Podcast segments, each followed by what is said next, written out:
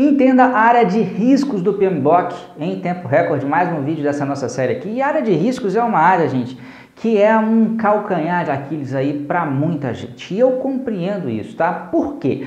Porque muita gente, muitas empresas não aplicam de uma forma disciplinada os processos de riscos dentro dos seus projetos, tá? A gente tem um bocado de processo. Olha só, primeiro, planejar o gerenciamento de riscos, depois a gente tem identificar os riscos, depois a gente tem realizar a análise qualitativa e depois realizar a análise quantitativa de riscos. A gente tem planejar as respostas aos riscos e por fim a gente tem o controlar os riscos. Né? Então nós temos aí um, dois, o planejar o gerenciamento, identificar as análises qualitativa, quantitativa e planejar cinco processos no grupo de planejamento e um processo dentro do grupo de monitoramento e controle. Talvez até por essa extensão aí, né, de ter seis processos, é, isso acaba fazendo com que haja muitos conceitos dentro da área de riscos e também as pessoas às vezes ficam um pouco uh, perdidas em relação a essa área. Então, obviamente, eu não vou conseguir falar tudo esses vídeos, o objetivo é que eles sejam mais enxutos, mais resumidos, mas que dêem uma visão geral muito boa e muito forte é, é, do, do para que, que serve cada um dos processos. Eu até costumo dizer, né? Tanto para quem vai aplicar o gerenciamento de projetos na prática e, é, e, para quem, além de aplicar na prática, né, pretende também se certificar como gerente de projeto certificado, é absolutamente fundamental que a gente tenha um entendimento muito claro de cada um dos processos, para que, que eles servem. Então, o primeiro, planejar o gerenciamento dos riscos, é aquele processinho que existe, né, o, o seu o irmão ou primo desse processo existe em cada uma das outras áreas, é justamente definir como que a gente vai gerenciar os riscos do nosso projeto. Existe nesse, nessa área, sempre uma área tem uma peculiaridade em relação a esse processo, né? E a peculiaridade dessa área é que muita coisa que a gente vai usar é, é, lá nos outros processos. Vou dar um exemplo prático aqui, tá? Lá na hora de fazer análise qualitativa, a gente vai falar dela daqui a pouco, a gente tem que identificar, por exemplo, qual que é a probabilidade e qual que é o impacto de um determinado risco de uma forma qualitativa, baseado numa escala de probabilidade. Tá? Então eu vou definir, por exemplo, que o meu, impacto pode ser 0,1, 0,3, 0,5, 0,7, 0,9. Tá? E a minha probabilidade é a mesma coisa, 0,1, 0,3, 0,5, 0,7, 0,9. A definição dessa escala, a definição que vai ser essa a escala a ser utilizada, acontece aqui no planejar o gerenciamento dos riscos. A utilização dessa escala vai acontecer lá na frente, mas a definição da escala vai acontecer aqui. É como se eu definisse a regra do jogo, né? É como se essas minhas escalas de probabilidade de impacto que formam né, esse gráfico aí x e y fosse um tabuleiro do meu jogo, né? Quem já jogou jogo de tabuleiro aí, quem é da minha idade, da minha faixa etária, deve ter jogado alguma vez na vida, banco imobiliário, War, ah, tinha um chamado Ludo, pô, esse é antigo pra cacete. Mas enfim, é, os jogos têm tabuleiros, eles têm regras. Então a definição da regra do jogo, dessa escala que vai ser usada, é aqui. Agora o jogo mesmo, jogar o jogo, classificar os riscos, aí acontece já no outro processo, tá? Então qualquer regrinha de jogo que a gente vai fazer em relação a qualquer área, acontece aqui nesse primeiro processo. Segundo processo é identificar os riscos, é onde efetivamente a gente faz um esforço concentrado para identificar todos os, e aí vem importante a definição de risco, né? Risco é um evento incerto né, que pode afetar positivamente ou negativamente o projeto. Então, uma coisa só é risco se eu ainda não tenho certeza se ela vai acontecer. Né? E isso é muito importante porque é um detalhe sutil aí que às vezes as pessoas né, escorregam. É, aí, eu lembro que uma vez, né, numa sessão, a identificação de risco dentro de uma empresa, o cara falou assim: ah, um risco é que esse, o meu cliente ele é muito cri-cri, ele é muito chato, ele é muito enjoado, então certamente ele vai dar problema na hora de, de aprovar o produto final do projeto. Falei assim, pô, mas se o cara é cri-cri, isso aí não, não é risco, isso aí é certo, você já definiu que ele é cri-cri, que ele é chato, que ele é enjoado. Agora, o que, que pode advir daí, né? Qual que é o, o, o, o, incerto? O incerto é ele aprovar ou não. Então, o risco nesse caso é a possibilidade de eventualmente não ter uma aprovação do produto do projeto no final. A diferença de quem usa essa, essa abordagem de identificação de risco de uma forma estruturada é que você para um tempo para fazer isso, né? Porque identificar risco, gente, praticamente todo mundo que trabalha com projeto de uma forma inconsciente ou de uma maneira informal acaba fazendo, né? E meio que tratando ali on the fly.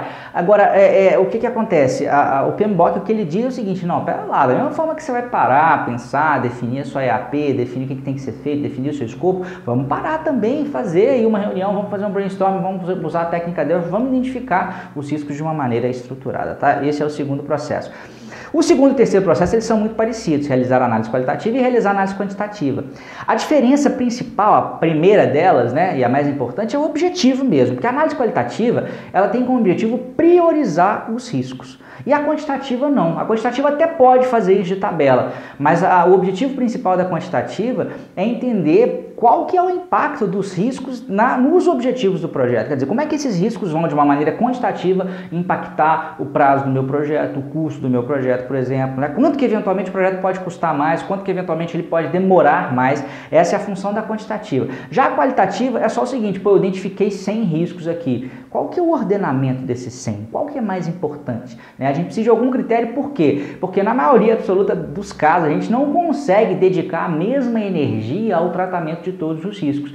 Então ter essa visão de prioridade é muito importante para que eu possa, por exemplo, pera lá, vamos então desses 100, vamos tratar 20 para valer aqui, vamos focar para tratar esses 20, e não é que eu vou esquecer os outros 80, mas vamos deixar ele no que a gente chama de lista de observação, para ficar olhando mais de longe ali, tá? Então a qualitativa ela usa uma escala, que foi a escala que eu acabei de falar, que ela é criada lá no outro processo, no planejamento de gerenciamento dos riscos, justamente para dizer, ó, se o impacto é tal e a probabilidade é tal, multiplicando esses dois números, é, apesar de ter número, ela é qualitativa porque esse número é de uma escala. Ele vai ter uma pontuação X, e aí você consegue fazer essa qualificação, tá? A quantitativa, como eu disse, já tem um outro foco e ela usa outras ferramentas, tá? Ela usa o valor monetário esperado, que é muito parecido com essa multiplicação de probabilidade de impacto, só que agora a probabilidade de impacto na quantitativa são quantitativos e não mais baseados numa escala. E é lá também que acontece a simulação de Monte Carlo, ou pode acontecer, em que você vai conseguir dar respostas do tipo, não, meu projeto ele tem 80% de chance de terminar em até 100 dias. Isso, Monte Carlo te dá condição é, de falar, te dá essa visão probabilística do impacto dos riscos dentro do prazo, aquele que eu falei. E tem também as árvores de decisão, diagrama de tornado, tem uma série de, de ferramentinhas que podem te ajudar nessa parte quantitativa, tá? Mas aqui o objetivo é dar uma ideia geral do para que, que serve. Fizemos isso, analisamos, não adianta só analisar, né, gente? A gente tem que agir. Então, em, em, função da qualitativa e da quantitativa, principalmente até da qualitativa, a gente agora vai pegar aqueles riscos e vai agir em cima deles. É justamente essa a função do processo planejar as respostas aos riscos, é dar resposta. Pô, então se eu tenho um risco aqui de que eventualmente esse cliente pode não dar o aceite na entrega final do meu projeto, o que, que eu vou fazer? Que eu vou fazer para minimizar a probabilidade disso acontecer? Eu falei assim, pô, eu tenho que ficar mais perto desse cara. Se ele é muito cri-cri, eu vou envolver ele muito. Eu sempre vou estar mostrando né, os resultados intermediários do projeto. Eu vou ter que ter ações de conscientização, vou fazer esse cara participar. Repare então que a gente já definiu uma série de ações que tem que ser feitas para fazer com que esse risco ele seja minimizado e se fosse um risco positivo, né, que pode acontecer também, para que esse risco fosse maximizado, tá bom? E o interessante desse processo, em especial esse processo planejar as respostas aos riscos, é que todas essas ações, né, elas vão virar aí coisas que eu tenho que fazer e isso acaba entrando né, dentro do planejamento do meu projeto, dentro da minha AP, dentro das minhas atividades, muitas vezes vai ter custos. Então, é, é, o planejar as respostas aos riscos, no fim das contas, é um gerador de novas atividades, né, ele de certa forma aumenta o escopo, aumenta o trabalho do projeto justamente para evitar que os riscos aconteçam, tá? Fechamos então os processos de planejamento, ficou faltando só o controlar os riscos, que tem aquela função de, ao longo do projeto, estar tá monitorando constantemente os riscos. Então, eu vou repetir tudo isso que eu fiz, esses cinco processos, eu tenho que repetir ao longo do projeto. Eu vou identificar novos riscos, eu vou ter que avaliar qualitativamente, eu vou ter que avaliar quantitativamente, eu vou ter que planejar a resposta, eu tenho que ver se o risco novo está surgindo, eu tenho que ver se aquele risco velho não subiu a probabilidade ou o impacto dele, de repente eu tenho que mudar minha abordagem em relação a esse. Então, é, a ele é um monitoramento constante para garantir que nenhum risco bicho-papão vai avacalhar com o meu projeto ou que de repente eu não estou perdendo a oportunidade né, de não aplicar aí um risco positivo, tá bom? Esse é o nosso resumão da área de risco, espero que você tenha gostado. E não acabou ainda não, tá? Ainda falta aí a área de que a gente não tratou ainda aqui nessa série de aquisições de partes interessadas e de integração. Tem muita coisa boa e dá uma olhada nos outros vídeos também, tá bom? Grande abraço e até a próxima.